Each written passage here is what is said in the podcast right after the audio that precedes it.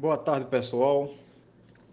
O tema escolhido para a gente trabalhar essa, essa tarde foi o do, do crime tentado, da tentativa. Trata-se de um, de um tema que nunca sai de moda e, e sempre é abordado, tanto em provas de concurso como em, em avaliações de OAB. Então, nada melhor do que um tema como esse para a gente começar a fazer uma revisão de alguns pontos né, do direito penal como um todo.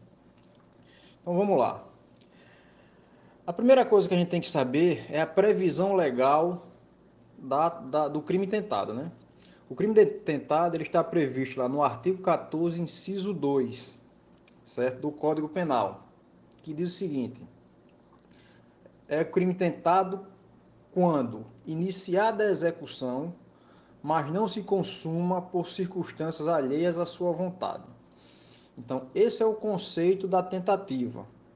É, existe o início executório de um crime que não vai se consumar por circunstâncias alheias à vontade do agente.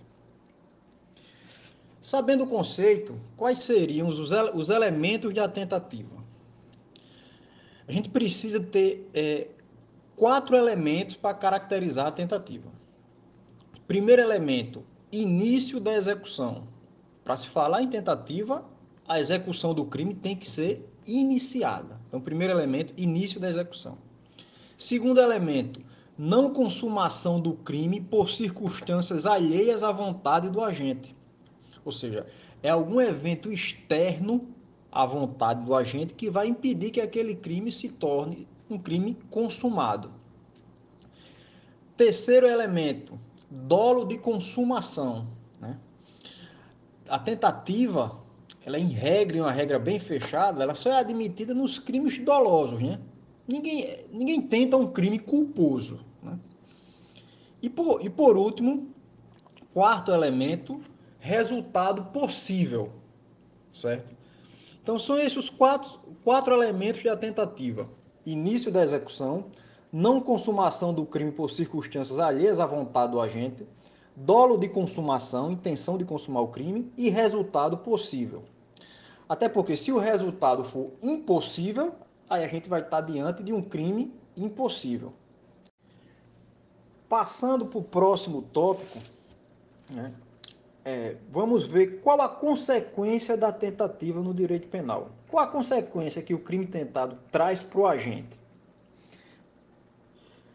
A tentativa, isso é uma regra geral, a tentativa deve ser punida com a pena da consumação. Ou seja, eu vou, eu vou punir o agente com a pena daquele crime que ele tentou praticar. Só que essa pena ela vai ser diminuída de um terço a dois terços. Então, qual a consequência da tentativa? O agente vai ser punido com a mesma pena daquele crime que ele queria consumar, só que vai haver a diminuição de um terço a dois terços. Isso me traz uma primeira pergunta. Como que o juiz vai trabalhar em relação a esse parâmetro de um terço até dois terços? A jurisprudência diz o seguinte: quanto mais perto o agente chegar à consumação do crime, menor tem que ser a diminuição. Então, se o agente chegar próximo a consumá-lo, né, isso aí, o caso prático, quem vai falar, eu vou, eu vou diminuir menos o tamanho da pena dele. Então, esse vai ser o parâmetro. É, probabilidade de consumação. Foi muito ou foi pouco? Ah, deu cinco tiros, acertou os cinco tiros na vítima, só que ela foi salva numa cirurgia. Epa, peraí, quase mata. Então, eu vou dar uma diminuição pequena. Eu vou diminuir é, é, um terço só, nesse caso. Tentou matar a vítima, deu um tiro e a bala nem pegou. Ah, então o risco para a vida foi quase zero. Ele tentou, mas nem atingiu a vítima. Então aqui vou dar uma diminuição máxima de dois terços. É assim que a jurisprudência trabalha. Uma questão importante e uma pergunta que eu já vi em alguns concursos é se os, os crimes tentados eles são subjetivamente iguais aos crimes consumados. Olha que pergunta interessante. E a resposta é sim. O agente que tenta praticar um crime, ele só não consuma por circunstâncias alheias à sua vontade. Ou seja, subjetivamente, na cabeça dele, ele queria consumar. Foi algum fator externo que o impediu. Então, na cabe... quando, a... quando o direito penal fala subjetivamente, ele está falando o que está na cabeça do agente. Subjetivamente, o crime tentado ele é igual ao crime consumado? É. Porque no... em ambos o agente quer chegar até o final. Só que na tentativa ele não consegue por fato externos que o impede chegar até a consumação. Então, na, no, no, plano objetivo, ou seja, sai da cabeça do agente e vamos ver o que é que aconteceu, aí eles são diferentes, porque um consumou e o outro só tentou. Mas subjetivamente são idênticos, o crime tentado e o crime consumado. A partir disso, a gente vai para o próximo tópico, que trata das teorias da punibilidade da tentativa. Duas teorias se formou sobre a punição da tentativa. Como é que a gente pune o crime tentado? Existia uma teoria objetiva que dizia o seguinte, que diz o seguinte, que os crimes tentados devem ser punidos com menor severidade, porque o bem jurídico ele sofreu menos do que o crime consumado. Então, a teoria objetiva diz, olha, no plano objetivo, o bem jurídico não foi atingido de forma menos grave, então a pena tem que ser menos severa. Já a teoria subjetiva diz o seguinte: olha, a intenção do agente não é consumar o crime? É. Então, na cabeça dele, ele não queria consumar? Queria. Ah, mas veio uma circunstância alheia à sua vontade e o impediu. Ah, mas na cabeça dele ele queria consumar. Então, a teoria subjetiva diz: como na cabeça do agente ele queria consumar o crime, ele deve receber a mesma pena do crime consumado. Então, ela, essas duas teorias se chocavam nesse aspecto. A subjetiva levava em conta o que estava na cabeça do agente e a objetiva levava em conta o grau de lesão que o bem jurídico sofria prevalece e é adotada no Código Penal a teoria objetiva. Como o bem jurídico sofre menos, a pena deve ser menor. Por isso que tem aquela diminuição de um terço a dois terços. Essa teoria é uma teoria absoluta no Código Penal? Não. Existe um crime, existe uma exceção no Código Penal, lá no artigo 352. É o crime de evadir-se o preso ou indivíduo submetido a meio de segurança detentiva usando violência contra a pessoa. Só que esse tipo penal ele diz assim: evadir-se ou tentar evadir-se o preso ou indivíduo submetido a medida de segurança detentiva, usando de violência contra a pessoa. Esse tipo penal, ele colocou lá no tipo dele a mesma pena para quem se evade ou que tenta se evadir usando violência. Ou seja, isso aqui é uma exceção de que o crime tentado recebe uma pena menor do que o crime consumado. Porque nesse tipo penal em específico, tanto faz o cara conseguir se evadir ou tentar se evadir, a pena será a mesma, certo? Então é a única exceção que a gente tem aqui no Código Penal. Tem também algumas exceções no, no Código Eleitoral sobre e que o Código Eleitoral diz que tanto faz se foi tentativa ou consumado, a pena deve ser a mesma para alguns crimes lá do Código Eleitoral. Certo? Vamos agora para o tópico, se, se não o mais importante, um dos mais importantes sobre a tentativa, que trata da classificação da tentativa. É aqui que a gente vai ver tentativa perfeita, tentativa imperfeita, tentativa cruenta ou vermelha, Aquela historinha lá que eu acho que vocês já viram, mas sempre é bom estar tá revisando. O que seria uma tentativa perfeita, ou também chamada de tentativa acabada ou crime falho? São sinônimos essas três expressões. Viu? Tentativa perfeita é aquela que o agente esgota os atos executórios, né? mas mesmo assim não consegue consumar o crime por circunstâncias alheias à sua vontade. Descarrega a arma na vítima, depois passa alguém de carro, socorre, leva para um hospital.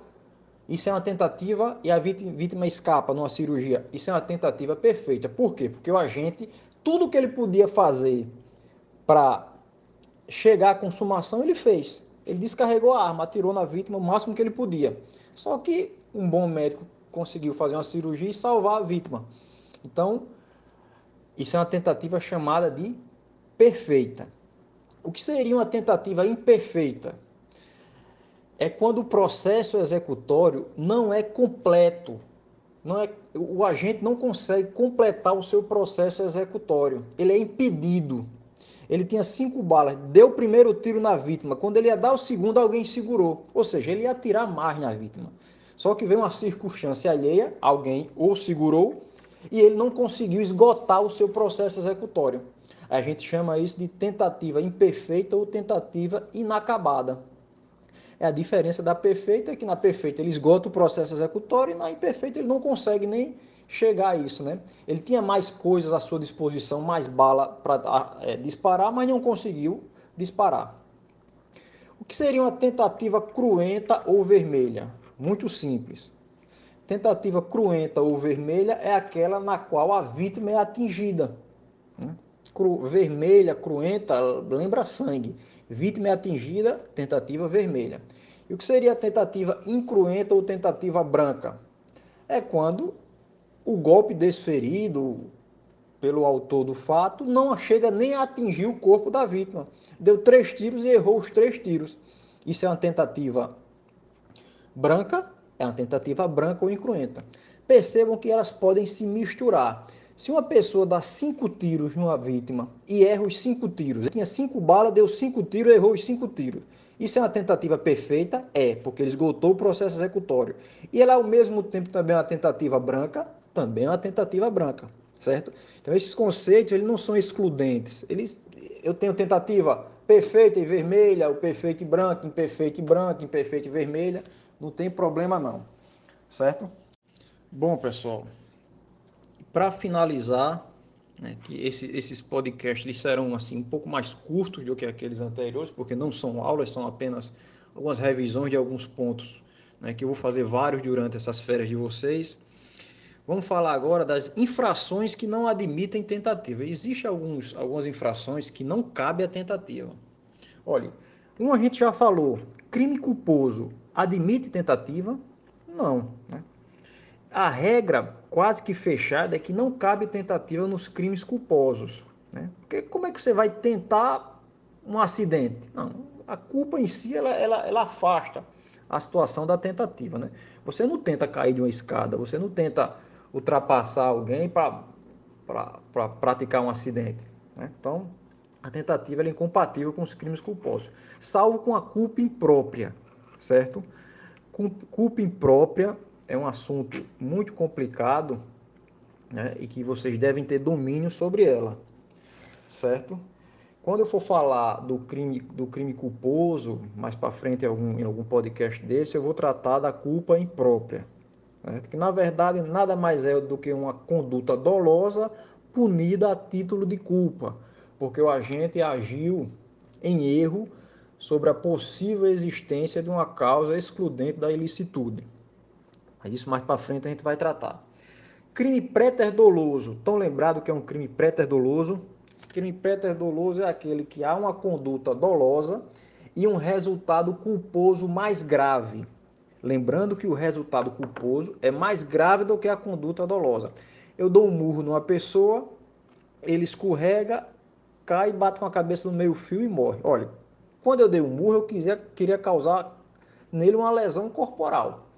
Mas por culpa, dei, murro, dei um murro nele próximo ao meio fio, ocorreu a morte dele, né? Então, o resultado que veio por morte veio a título de culpa. Como tem culpa, não cabe, não cabe é, tentativa. Contravenções penais. Não cabe tentativa nas contravenções penais, por disposição legal. A própria lei das contravenções penais, ela afirma lá que não cabe contravenção penal. Crimes habituais. Né? Crimes habituais, eu acho que a gente chegou até a falar na, em sala de aula, são aqueles que há uma sequência de atos que juntos né, formam um crime único. Né? Então, o crime habitual ou vai ter habitualidade ou não vai ter habitualidade. E aí não tem nada. Se não tiver habitualidade, não, é um indiferente penal. Se tiver habitualidade, aí o crime está consumado. Então, esses são os, cinco, os quatro crimes, assim, é, de cara que a gente se recorda que não cabe, que não cabe tentativa. Provavelmente amanhã ou no domingo eu irei mandar o próximo podcast falando sobre arrependimento eficaz, desistência voluntária e arrependimento posterior, para a gente separar bem essas três situações. Pessoal, é, queria parabenizar a turma né, por, por ter esse interesse de, mesmo estando em férias coletivas, mas é, ter o interesse de estar recebendo material, recebendo alguns assuntos. Esse, esse nós iremos é, é, é, revivar a questão da tentativa e outros temas que eu vou selecionando aqui que eu sei que é importante para vocês, certo? Então, parabéns por, mesmo na situação de férias, não ficarem aí sem querer nada da vida né, e deixando o tempo passar. Né? Então, muito bom, muito boa iniciativa da turma. Boa tarde a todos e até o próximo amanhã, se Deus quiser.